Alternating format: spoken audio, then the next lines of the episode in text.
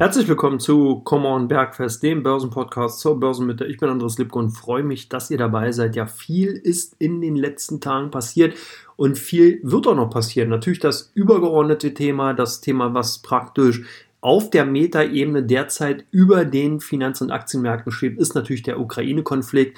Der hält ja seit Wochenbeginn sozusagen die Aktienmärkte bereits in ja, Spannung in dem Würgegriff und das zeigt sich sowohl bei den Aktienkursen, bei europäischen und deutschen Aktien als auch in Amerika.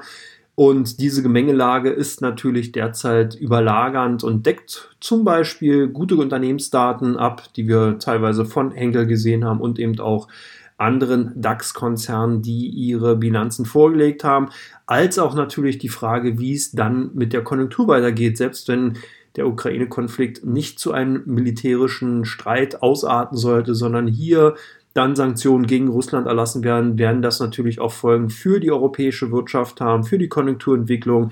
Und da sind die Marktteilnehmer doch eher ja, fraglich momentan, ob dies die ideale Ausgangssituation ist, um auf weiterhin zyklische Aktien zu setzen. Das hat man im DAX gesehen. Bisher hat der Bereich 14.800 bis 15.000 Punkten eigentlich als Unterstützungszone gegolten. Der ist jetzt doch in den letzten Tagen durchbrochen worden. Und es deutet sich an, dass hier doch viele Investoren eher, einfach eher auf der vorsichtigen Seite gewechselt sind. Aber das ist heute nicht Hauptthema, sondern ich habe mir gedacht, ich nehme mal den, das Thema Konflikt generell mit und Konfliktbewältigung, vielleicht auch nochmal die Frage, wie Konflikte eigentlich entstehen. Und dafür habe ich mir eine Interviewpartnerin äh, organisiert. Isabel Garcia ist eine deutsche Rednerin, Sprecherin und Buchautorin, gleichzeitig Unternehmerin, die wirklich davon sehr, sehr viel Ahnung hat. Sie hat äh, eine Ausbildung zur Diplomsprecherin gemacht äh, hat mehrere Bücher zum Thema Kommunikation und Rhetorik insgesamt äh, geschrieben und verfasst. Und das ist halt sicherlich ganz, ganz spannend, auch mal von ihr zu hören, wie sie diese Konflikte einordnet, beziehungsweise wie man generell mit um Konflikten umgehen kann, wie die entstehen und was eben auch als Lösungen dafür dann eben vielleicht zur Verfügung stehen. Und ich glaube, gerade in der aktuellen Gemengelage könnte dieses Interview für den einen oder die andere ganz spannend sein. Vor allen Dingen bleibt bis zum Ende dran. Am Ende gibt es nämlich dann nochmal eine Überraschung. Ich war selber überrascht. Ihr werdet es auch sein. Also unbedingt bis zum Ende dranbleiben und hören. Oder wenn ihr eben nicht so lange aushalten wollt, weil das Interview doch ein bisschen länger geworden ist, dann spult bis zum Ende vor, hört euch das Ende an und entsprechend könnt ihr gespannt sein, was dann da auf euch wartet. Ja, mir bleibt nichts anderes übrig, als mich erstmal bei euch zu bedanken. Hört euch das Interview an. Das ist aus meiner Sicht heraus sehr, sehr spannend und auffällend, erleuchtend. Und in der nächsten Woche werde ich euch dann am Mittwoch wieder den gewohnten Bergfest präsentieren mit dem Rück- und Ausblick zu der jeweiligen Börsenwoche. Diese Woche, da braucht man nicht viel sagen. Ukraine-Konflikt ist omnipräsent und überdeckt alles. Aber jetzt viel Spaß mit dem Interview.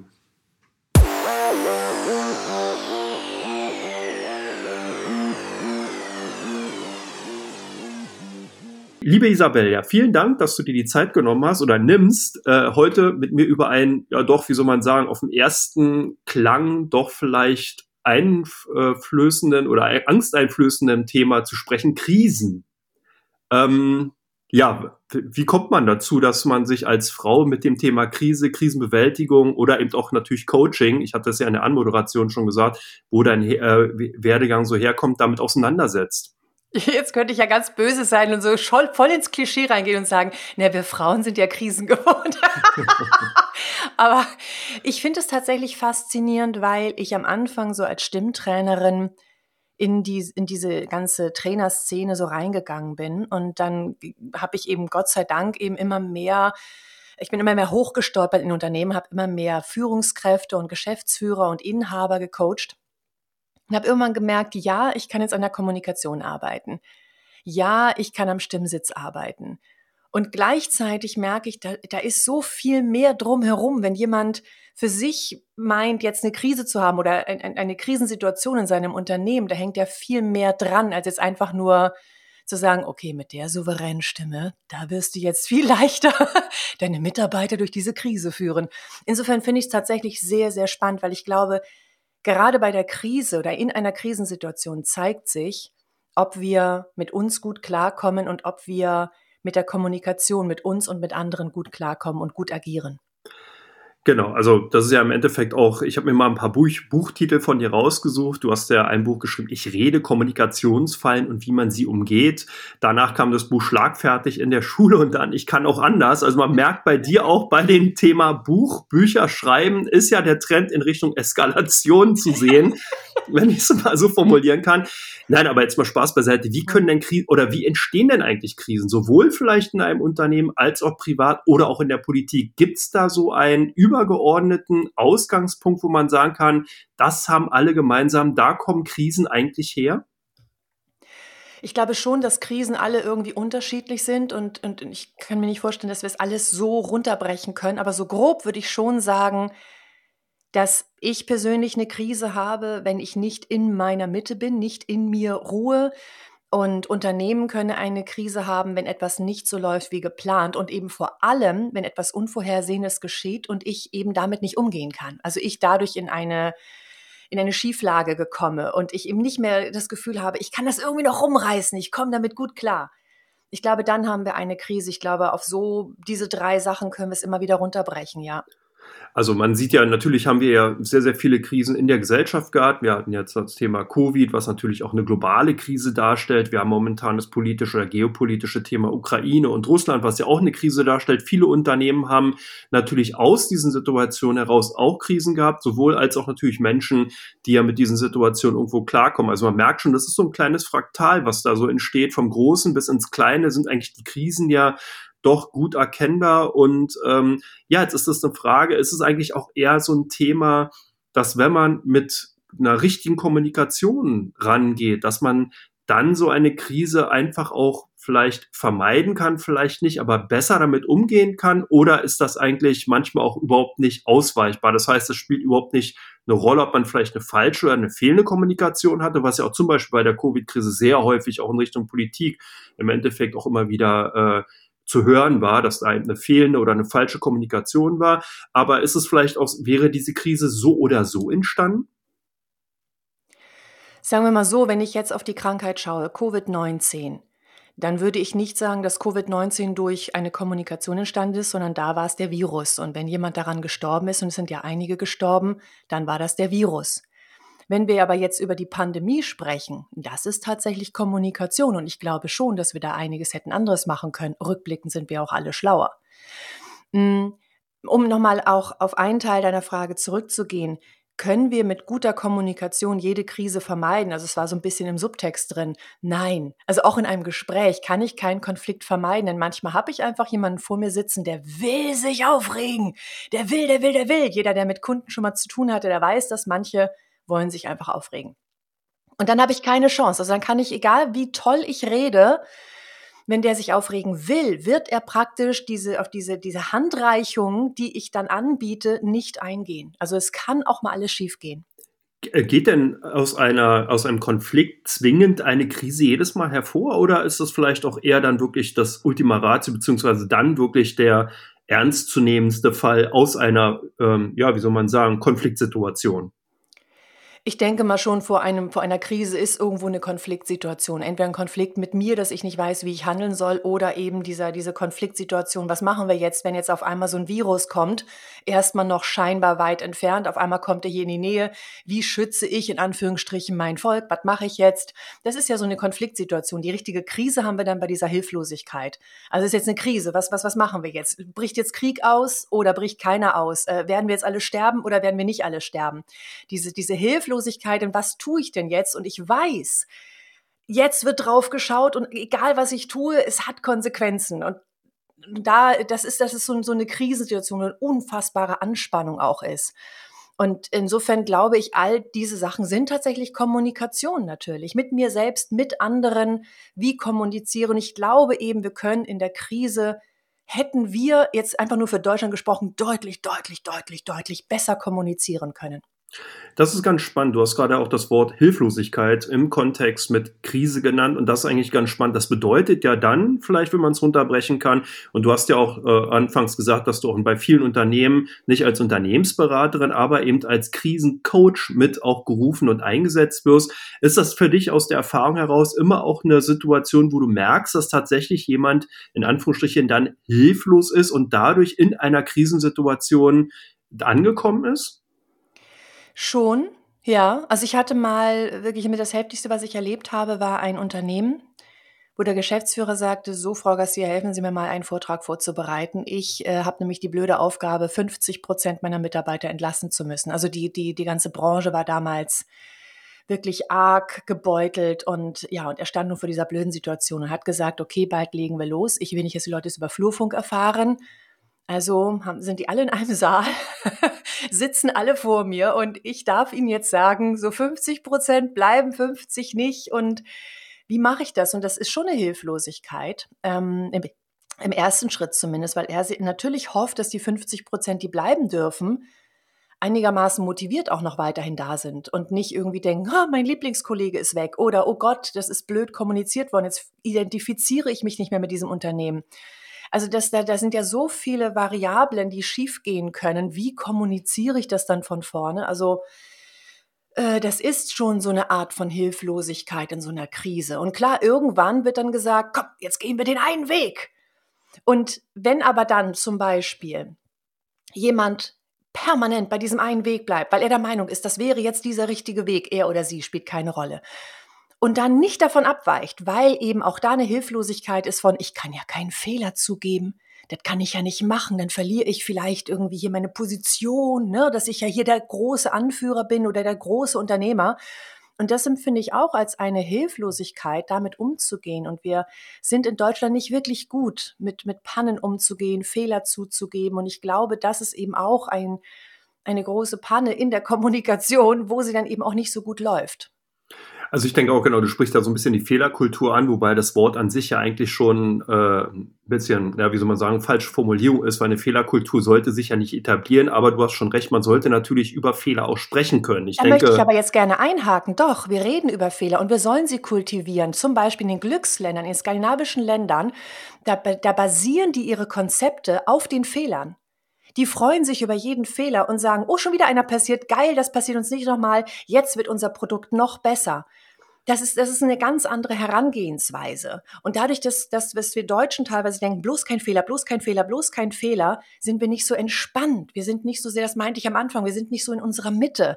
Wir haben so eine so eine große Angst, wenn wir nicht perfekt sind, wenn wir einen Fehler machen, dass irgendwas schiefgehen könnte.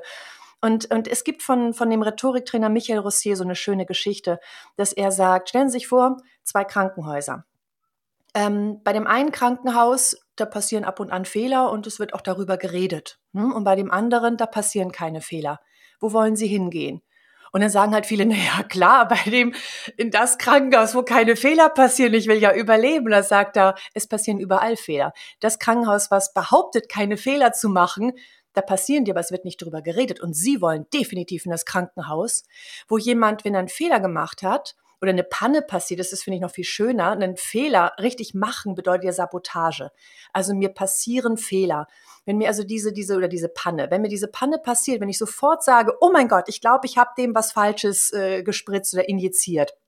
Wenn ich dann, wenn das gelebt wird und kultiviert wird, dann ist es auch eher, dass ich mich traue, es auszusprechen und nicht denke, jetzt werde ich gleich entlassen. Dann kann nämlich dem Patienten und mir, wenn ich da liege, viel eher geholfen werden, als wenn man denkt, oh Gott, hoffentlich fällt es nicht auf. Wir machen ja keine Fehler. Insofern doch, ich finde es gut, wenn es kultiviert wird.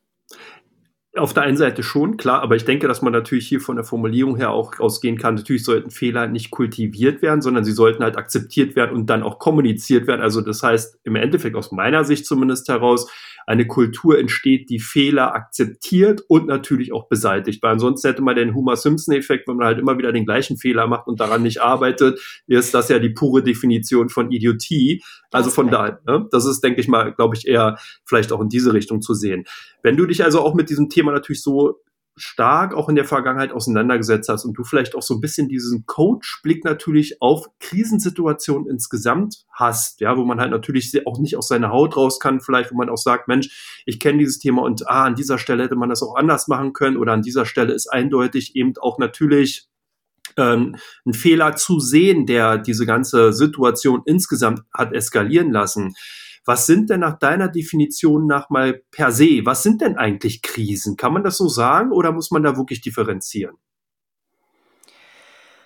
Ähm, Also ich könnte jetzt keine Definition raushauen, was eine Krise ist. Sagen wir es mal so, die Leute rufen dann teilweise bei mir an oder ich komme ins Unternehmen, wenn die sagen, ich fühle mich gerade hilflos. Ich brauche Hilfe bei der Kommunikation jetzt mit meinen Mitarbeitern in dieser Situation, weil es für mich eine Krise darstellt. Ich könnte jetzt keine Definition tatsächlich raushauen. Ich bin auch nicht die Krisenexpertin in dem Sinne. Es ist einfach so, irgendwie entstanden, dass ich mich dafür immer mehr fasziniert habe, aber halt stets sehr lösungsorientiert. Also ich könnte zum Beispiel jetzt auch nicht sagen, was gibt es für Kategorien von Krisen und, und, und. Ich weiß noch, als ich angefangen habe, als Kommunikationstrainerin zu arbeiten, da kam ich ja, weil ich früher Gesang studiert habe, eher so aus der, aus der Stimmecke und wenn dann irgendjemand gesagt hat, oh, können Sie auch Konfliktgespräche, also dann, was ja so eine Vorstufe eben sein kann für so Krisen, habe ich gesagt, nee, das kann ich nicht, nee, keine Ahnung. Und mittlerweile bin ich voll drin irgendwie. Aber jetzt nicht so von der theoretischen Sicht, sondern eher dass ich ja jemanden sehe und das Gefühl habe, okay, da läuft irgendetwas schief und die, da ist diese Hilflosigkeit und die Person weiß gerade nicht, wie kann ich meine Mitarbeiter jetzt noch in dieser Situation motivieren?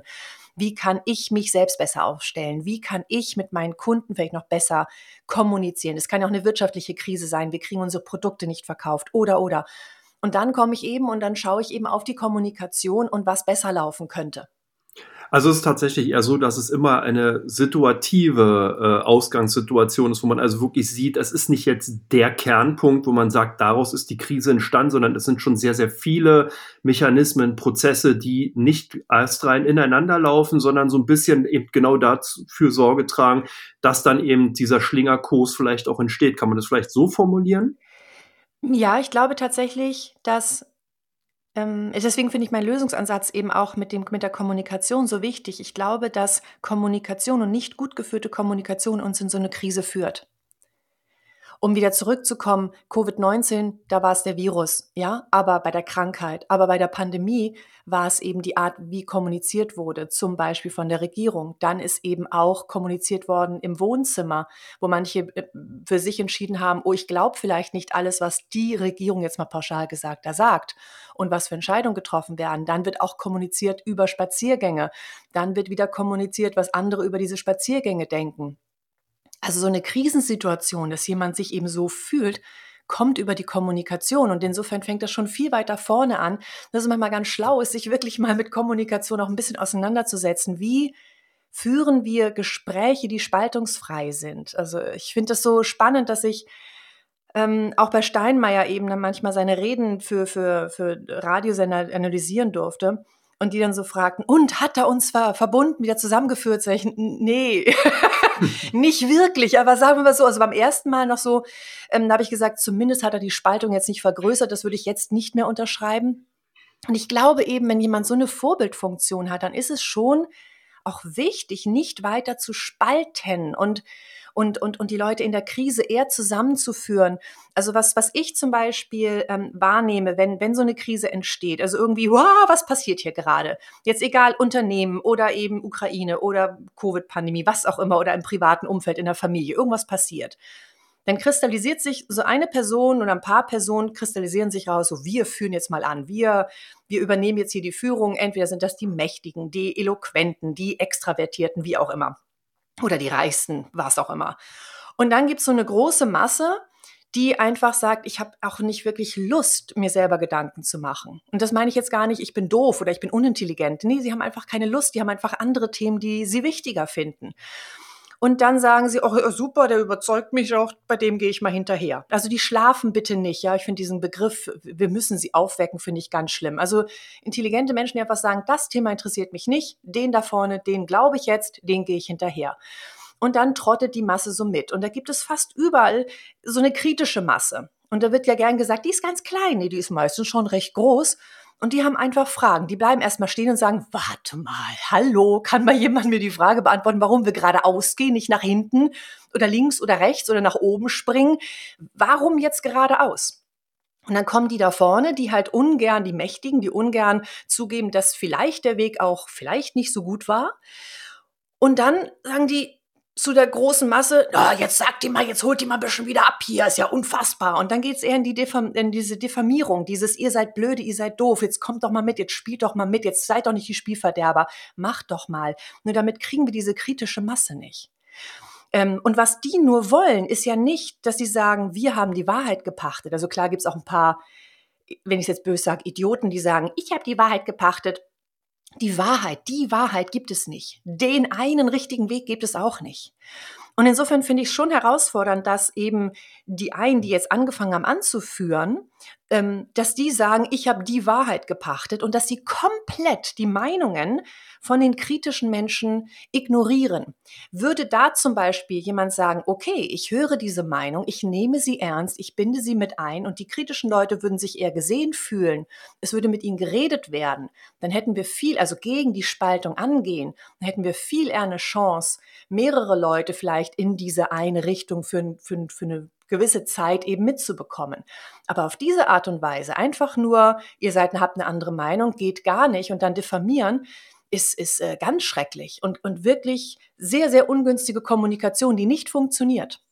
Das ist ganz spannend, wenn man also jetzt, wenn ich mir diese Worte, die du jetzt gerade natürlich auch dahingehend gesagt hast, wenn ich daraus so ein bisschen die Quintessenz ziehe und das mal auf eine Metaebene hebe, dann kann man ja eigentlich sagen, dass Spaltung eigentlich schon ein ähm, Ursprung von Krisen darstellt. Also jetzt egal, ob man in der Gesellschaft oder im Unternehmen oder auch in der persönlichen Krise, man ist ja dann entweder abgespalten von einer Situation oder eben im Unternehmen hat man eben spaltende Elemente dahingehend, dass eben, was ich, ein Teil der Belegschaft eben gekündigt wird, der andere nicht, beziehungsweise Unzufriedenheit vorherrscht. Und das ist eigentlich schon ganz spannend. Es ist vielleicht auch so ein Stück weit natürlich dann, jetzt sind wir wieder bei der Kommunikation, zum Beispiel in der Politik, dass man hier doch alles sehr stark einkürzt, dass man eben nur noch Schlagworte, Phrasenpolitik benutzt, dass man also gar nicht mehr sich die Zeit nimmt, auch vielleicht in Unternehmen kommunizieren, dass man eben Dinge ausführt und natürlich auch vielleicht kritikfähig ist, sondern dass man eben dadurch diese Spaltung sowohl in Unternehmen als auch vielleicht in der Gesellschaft mit äh, als ursächliches Problem dadurch erzeugt durch die Spaltung? Ich also ja, es ist, sagen wir mal so, es ist nicht hilfreich, ähm, dieses, dieses Phrasen, äh, dieses Phrasieren und, und diese Schlagworte raushauen. Und gleichzeitig glaube ich nicht, dass das das Hauptproblem ist. Was, was ich so höre, sind ganz viele, und zwar wirklich von allen Seiten, ähm, Pauschalisierungen. Und ich finde eben, wenn jemand in einer Führungsposition ist, dann sollte er genau wissen und verstehen, wann spreche ich Dinge klar aus und wann baue ich Weichmacher rein, wie vielleicht, ich glaube, wahrscheinlich, ähm, irgendwann, irgendwie, irgendwo. Oder zum Beispiel, ich habe gehört, ich denke. Und was ich gerade erlebe, ist, dass zum Beispiel auf der einen Seite dann ähm, gesagt wird, die Impfung ist sicher. Das sagt jeder. Das weiß man. Also das ist sowas von pauschal, das ist so wenig greifbar, das ist so eine sinnlose Kommunikation und es ist klar, dass sofort der Widerspruch kommt und dann sagt, nein, das ist Gift. Bill Gates will uns da einen Chip einpflanzen. Und das sind beides Statements. So, und äh, Statement kann ich bringen, dass ich zum Beispiel sage, in, in der, so einer Führungsrolle, dass ich sage, ich bin noch unsicher und ich weiß noch nicht, welchen Weg wir gehen sollen. Oder aber ich weiß, dass ich einen Weg finden werde. Das kann ich klar sagen. Oder ich bin überzeugt, dass die Impfung sicher ist. Das kann ich sagen. Das ist eine klare Aussage. Nur wenn die dann eben kommen und sagen, ähm, das ist sicher, und dann denkst du, nein, nicht, doch, nein, doch, nein, doch, nein, dann haben wir nur diesen Streit. Das bringt überhaupt nichts. Es gilt also zu sagen, ich habe bei den zwei, drei, vier, fünf Wissenschaftlern das und das gehört und es überzeugt mich. Also dort eher schwammiger mit Weichmachern sich ausdrücken, was ja so vielen Menschen abtrainiert wurde. Nein, wir brauchen eine klare Sprache. Ja, aber die führt eher zur Spaltung. Und ich darf eben genau unterscheiden, wo spreche ich klar, Sachen, die ich wirklich klar sagen kann und wo baue ich die Weichmacher ein.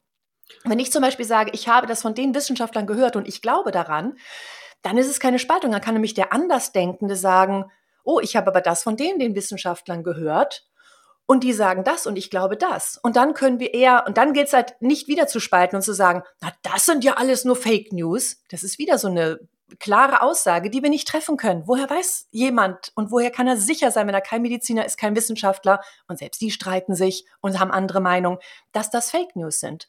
Also ich habe gehört, das sind Fake News. Das kann ich mir nicht vorstellen, weil, und dann sind wir im Gespräch drin. Also ganz klar unterscheiden, wo kann ich etwas klar sagen und wo nicht. Und Pauschalisierungen vermeiden. Zum Beispiel, das sagen alle, das weiß jeder, ähm, das wirkt immer. Das weiß man doch. Das bestreitet niemand. Da sind wir uns einig. Und das regt förmlich an zum Widerspruch.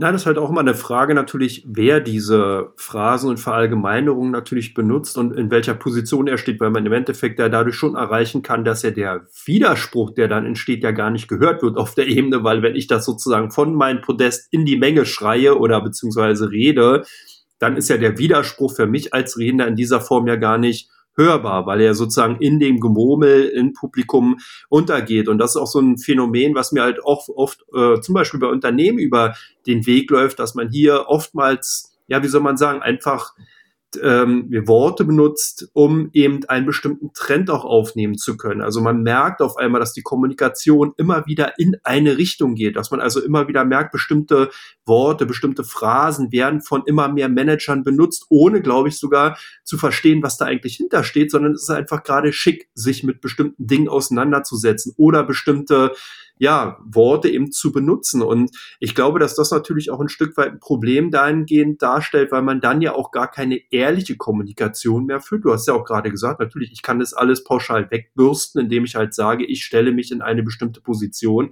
und sage, das ist halt so oder das hat jemand gesagt, ohne eigentlich wirklich persönlich dahinter zu stehen und dann eben auch natürlich als Person in Anführungsstrichen angreifbar zu sein. Also ich denke, zumindest hört sich so an, du kannst mich natürlich gerne korrigieren, dass das vielleicht auch so ein Phänomen unserer Zeit ist, immer versuchen, nicht greifbar zu sein und irgendwo einfach nur aus der höheren Ebene heraus entsprechend zu kommunizieren, oder?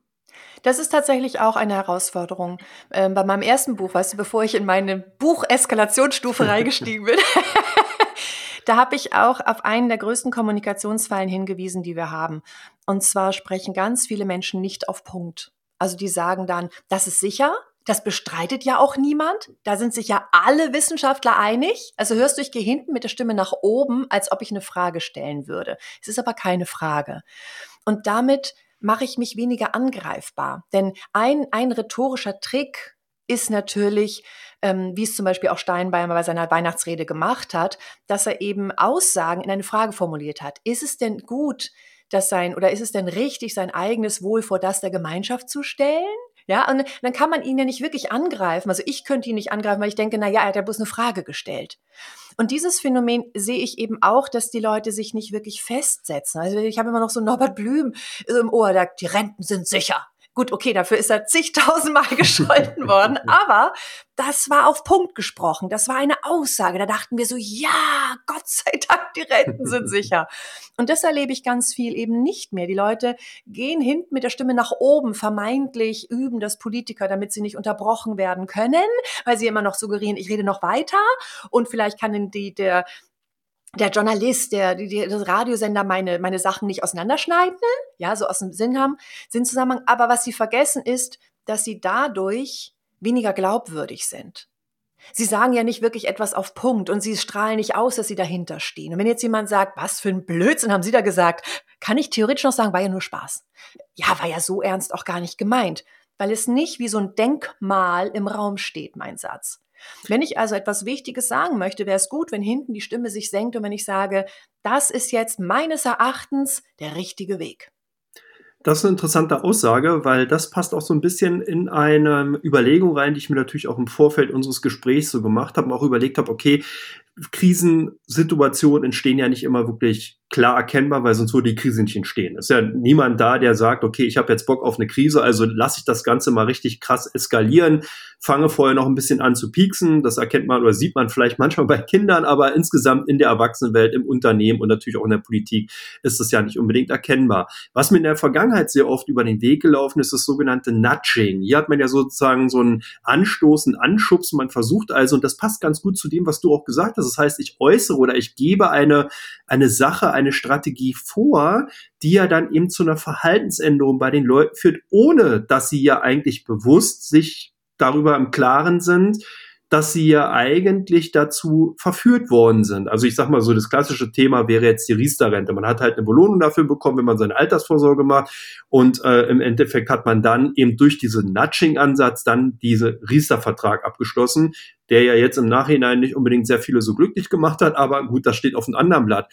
Ist das vielleicht auch so eine eher Problematik, die natürlich ein bisschen manipulativ ist und eigentlich auch zu Krisensituationen führen kann, weil man ja gerade eben sich nicht bewusst ist. Also ähnlich wie mit der Aussage. Also jemand äußert sich, aber in Form einer Frage, also nicht auf den Punkt gebracht und gibt ja dafür eigentlich dem Zuhörer gar nicht so die Möglichkeit, dass man jetzt eine Aussage getroffen hat und er damit sozusagen in dem Gedan in seiner Gedankenwelt klarkommt, sondern das ist ja praktisch als Frage formuliert. Das heißt, man löst sich aus der Situation hervor, also so ein bisschen raus. Und so ähnlich ist es ja dann eben auch mit diesem Nudging-Ansatz. Das heißt, man hat das Gefühl, Gefühl, dass man eigentlich was machen will, aber eigentlich will man es ja nicht machen, weil man ja dazu irgendwie sie, wie soll man sagen, hingeführt wurde. Ist das auch ein Problem, was dann später zu einer waschechten Krise führen kann, deiner Meinung nach? Ja, das kann dazu führen. Also es, es, wird ja einfach, dieses Nudging ist ja, bedeutet ja, ich mache etwas, ich lasse es als sehr attraktiv da dastehen. Ne? Also das wird ja auch im Supermarkt angewandt. Ne? Also alles, was auf Augenhöhe ist, das wird eher gekauft. Also sind dort die teureren Produkte. Bei den anderen muss ich mich bücken. Ähm, und dann kann ich sowas natürlich auch anwenden, indem ich sage, oh, ich möchte, dass meine Mitarbeiter sich besser ernähren. Ich mache in der Kantine, mache ich das Fleisch und die Pommes und alles, was eben eher ungesund ist. Ich sage jetzt nicht, dass Fleisch irgendwie ist für viele wahrscheinlich nicht ungesund, aber eben einfach so fettig und Fastfood. Machen wir erstmal in eine Ecke, die schlecht beleuchtet ist. Bäh, bäh, bäh, bäh, bäh und vorne in den schönsten Lampen und so weiter, ganz attraktiv eben die gesünderen, frischen Sachen. Das ist auch ein Anstoß und Anschubs und da würde ich jetzt auch gar nichts weiter gegen sagen. Im Prinzip machen wir es alle, wenn wir schon mal ein Kind versucht haben, dazu zu bringen, die Zähne zu putzen. Ich meine, wer hat Bock, sich Zähne zu putzen? Ja, keiner. Aber ich mache es attraktiver, indem ich sage, ja, und dafür bekommst du vielleicht das und das und so weiter. Also es ist ein, ein Lustmachen auf ein Anregen. Und das kann ich tatsächlich auch mit diesen Fragen machen, weil ich die Idee ja einpflanze, ohne sie wirklich zu sagen. Und dann denkt manchmal, das ist ja manchmal auch diese, diese, dieser Grundgedanke dahinter, hinter jedem starken Mann steckt, äh, ne, steckt auch eine starke Frau, ähm, die dann manchmal bloß so Fragen stellt und man das Gefühl hat, eigentlich führt ja in manchen Situationen, ne, diese Frau hat die Idee reingegeben und irgendwann kommt der Mann und denkt, das wäre seine Idee. Jetzt voll im Klischee jetzt gedacht. Das geht natürlich auch andersrum. Insofern ja, ich kann so eine Ideen platzieren. Ich möchte mal einmal kurz was zur Manipulation sagen. Manipulation und auch dieses Nudging ist nicht per se böse. Ähm, denn manipulieren ist erst einmal, es entstand so früher aus der Medizin. Mano ist so die Hand und wenn der Arzt reingeht in den Körper, manipuliert er, also er verändert etwas. Und ich meine, ich bin froh über die moderne Medizin, was die alles leistet und froh, dass wenn ich krank bin, jemand mit der Hand reingeht, gut heutzutage mit Geräten, ja, aber ähm, äh, trotzdem eben etwas verändert. Insofern, wenn ich also ein Kind auch dazu bringe, die Zähne zu putzen mit irgendeiner tollen Geschichte oder oder, manipuliere ich. Wenn ich dich dazu bringen will, komm, Andreas, lass uns mal ins Kino gehen oder sowas, und du hast eigentlich keine Lust und uneigentlich möchte ich dich dabei haben, kann es gut sein, dass ich dich manipuliere. Das ist ja nicht dramatisch jetzt. So insofern bei Manipulation finde ich eben so dieses, diese Sache, wo ich jemanden was Gutes möchte und denk, denke, es ist auch in seinem Sinne. Das, in die Richtung geht ja Nudging auch ganz häufig, dass ich jemanden anstupse und sage, das ist gut für dich.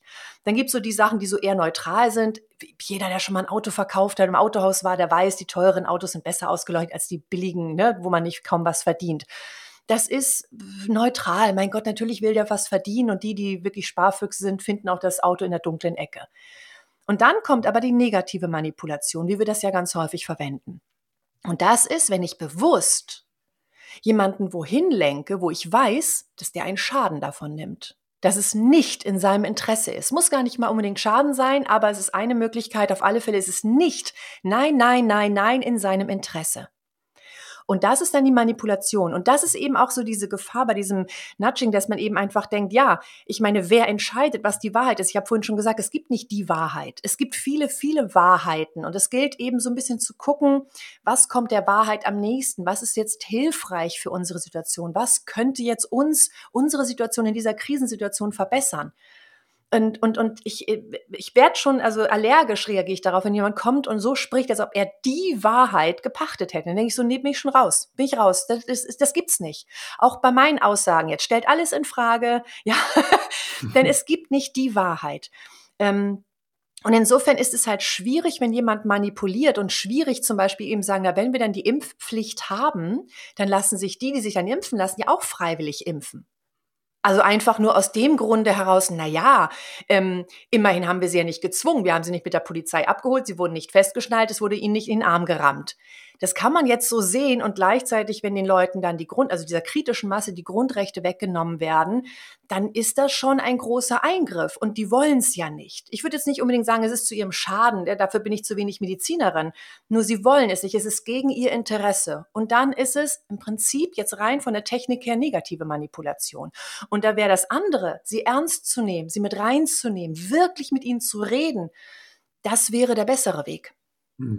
Mhm. Ja, spannend, ja. Man merkt schon, du bist natürlich in diesem Thema auch sehr, sehr stark mit drin. Also insgesamt in der Krisenbewältigung bei dem Thema, ja, wie geht man einfach in so eine Situation um? Vor allen Dingen, wie kann man die natürlich auch vermeiden? Also ein sehr, sehr spannendes Thema. Natürlich ist auch das Thema Manipulation insgesamt ja eigentlich schon eine eigene Sendung wert. Das ist ja sozusagen schon höchst spannend. Das fühlt ja sowohl in der Werbung als auch in vielen, vielen anderen Themen natürlich eine ganz, ganz wichtige und natürlich auch alltägliche Rolle. Man hat sich halt auch dran gewöhnt. Das ist irgendwo ganz spannend.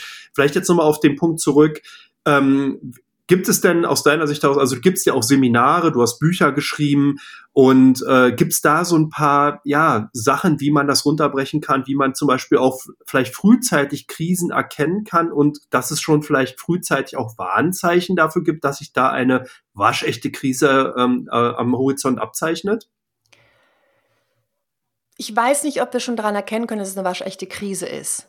Doch die Vorstufen sind, jemand mit einer anderen Meinung wird nicht gesehen, wird ignoriert. Das kann ich schon im kleinen Unternehmen haben. Wenn, das, wenn jemand eine Idee hat und es wird komplett ignoriert oder auch, naja, der ist ja sowieso so und so.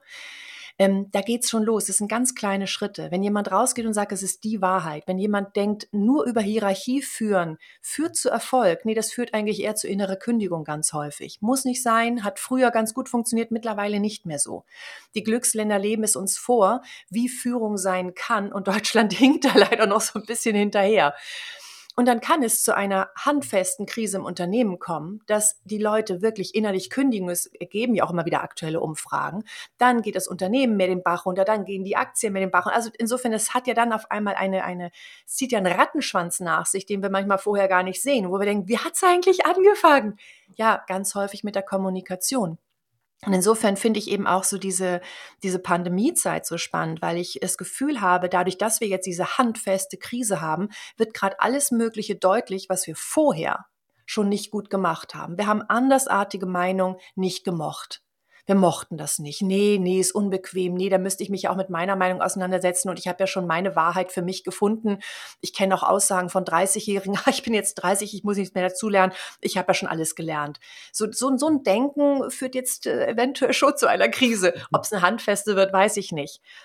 Also sobald jemand anfängt, obwohl er nicht wirklich Ahnung haben kann, mit, mit so Pauschalisierungen zu arbeiten, wenn die Person meint, die Wahrheit gepachtet zu haben, wenn jemand sein Unternehmen oder auch die Familie oder auch Politiker ähm, pauschal jetzt gesagt, wirklich nur in eine Richtung führen und nur das ist der richtige Weg, dann sind wir häufig schon auf dem Schritt dahin. Und es kann vorher noch abge äh, irgendwie so abgewendet werden. Es muss nicht zu einer handfesten Krise führen, aber das sind schon so Vorzeichen. Bedeutet, wirklich mal mich selbst hinterfragen, was für ein Denken habe ich? So äh, akzeptiere ich das, dass meine Wahrheit in Frage gestellt wird und ich neu denken darf. Und vielleicht höre ich mir auch die andere Meinung an und sage, nö, hat nur meine Meinung bestärkt, ist auch in Ordnung.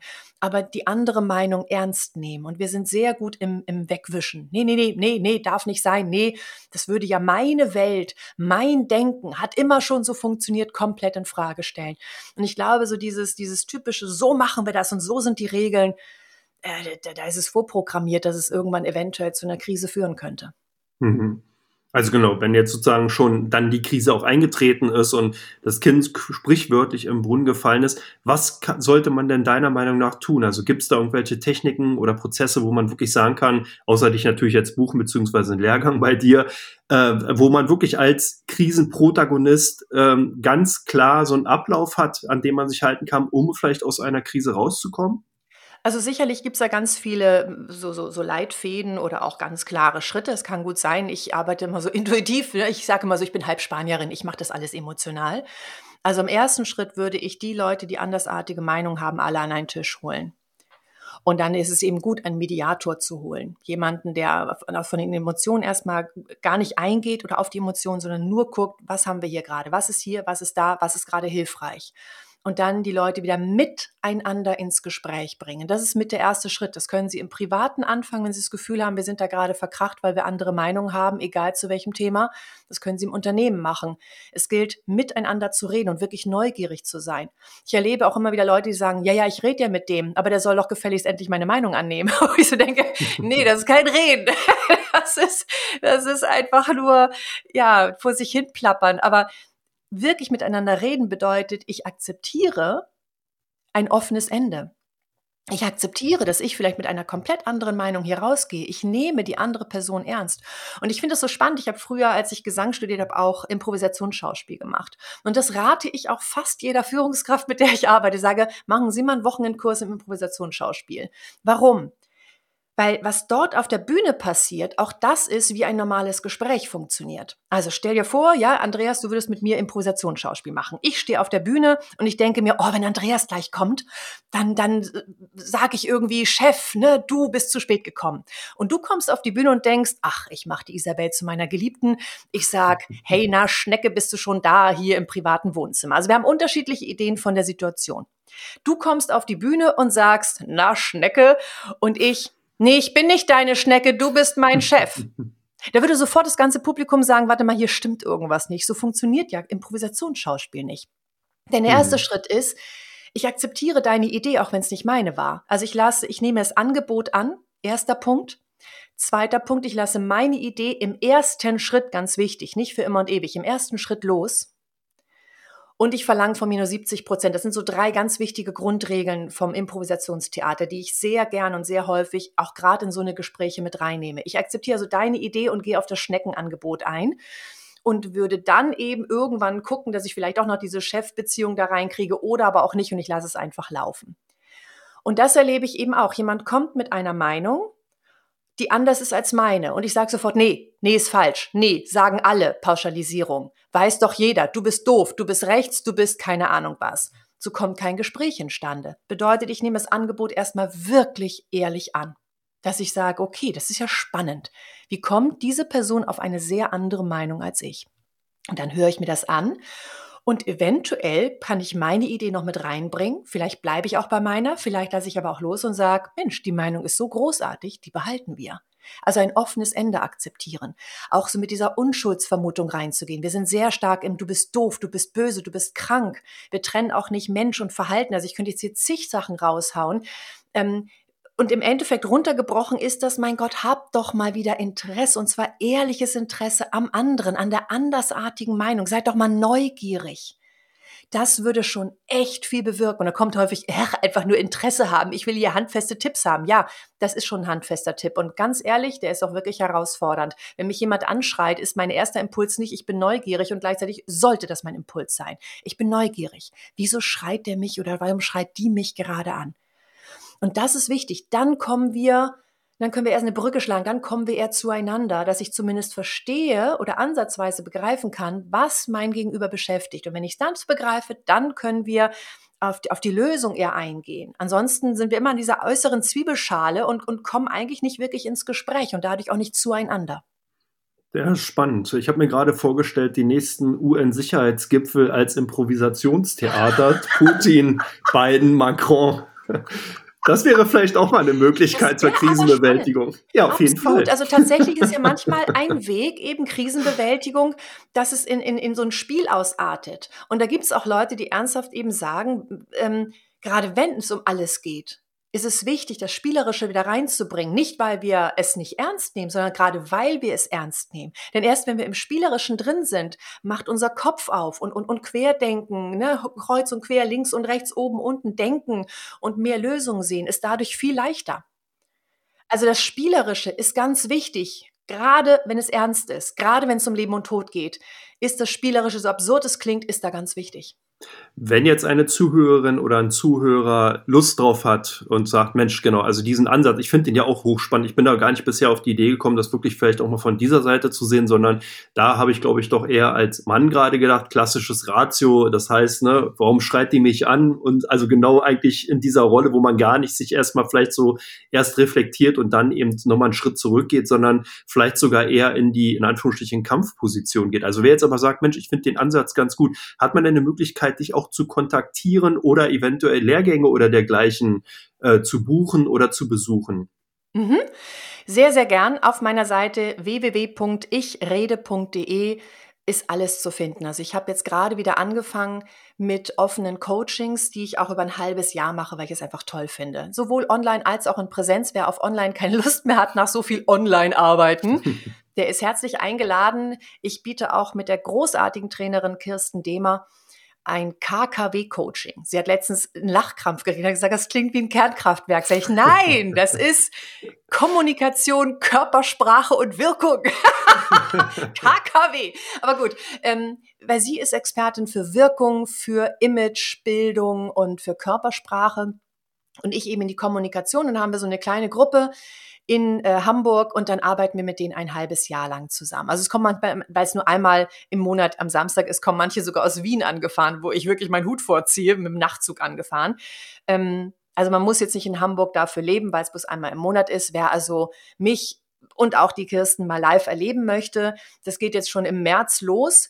Und ähm, ich habe gedacht, exklusiv für deine Zuhörer, Andreas, ich werde oder wir werden den Kurs auch im Herbst wieder anbieten.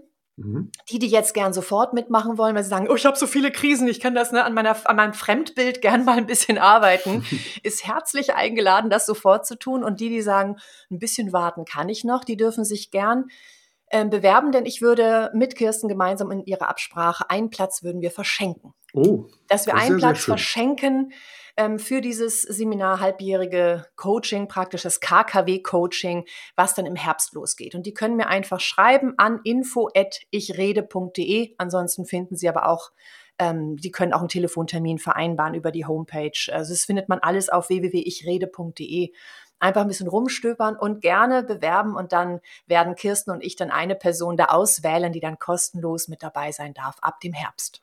Super. Dann hat es sich ja zumindest auch schon mal gelohnt für die, die jetzt noch dran geblieben sind, dass sie hier nämlich sozusagen glatt, glatt zum Ende hin nochmal eine schöne Überraschung haben. Vielen Dank, Isabel. Sehr gerne. Finde ich wirklich äh, sehr, sehr toll von dir und von euch, dass ihr das so ermöglicht.